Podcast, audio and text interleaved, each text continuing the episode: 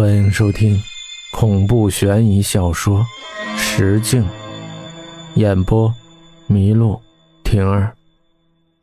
我不明白他所说的没错究竟是什么意思，只是愈发觉得眼前这女人来路和目的并没有那么简单。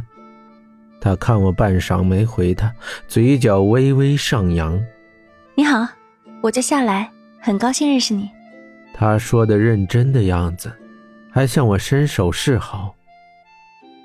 我总觉得哪里不对劲儿，没过脑子就把手伸了过去。毕竟作为一名绅士，这是礼貌。老乐啊，快来把菜端出去。乐天，赶快进来摆碗筷。门里传来秦姐刷锅的声音。呀，小夏，快进来，外头晒。快进来吧，屋里面烟亮些。我转头对夏来说，他没搭理我，却是看了我一眼，而后大步流星地走进了屋子。老爹拿起小酒杯，轻嘬了一口，眉头有紧致舒，好一副惬意的模样。来来来，吃菜吃菜。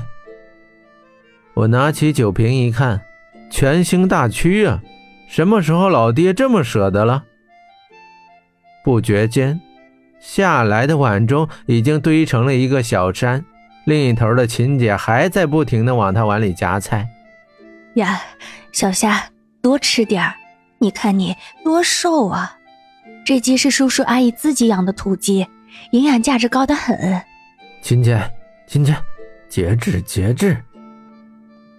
我拍了拍秦姐的肩，怎奈何。秦姐把哥就当成空气，一只公鸡两条腿，左大腿右大腿，此刻都躺在下来的碗里。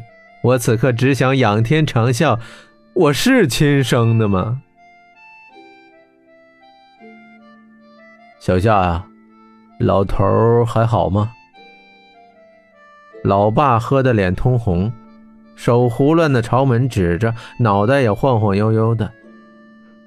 老头儿，不会说的是爷爷吧？我看向夏来，他正不紧不慢地对付着一碗小山。听见老爸的话，愣了一下，看向我，似是有些错愕。老爹会问这个，又或是当着我的面问？我总有这种感觉，但说不清。好些事情，我似乎是局外人，却又在这名堂之中。他的发愣仅是转瞬即逝，随即宛然一笑：“乐老爷子精神还好，只是身子不如前两年了。毕竟时间也快到了。”乐老爷子是爷爷吗？如果是，这又和夏来有什么关系？爷爷这些年到底去哪儿了？爷爷的事情，老爹好像是知道的。那为什么这些年不跟家里人说起？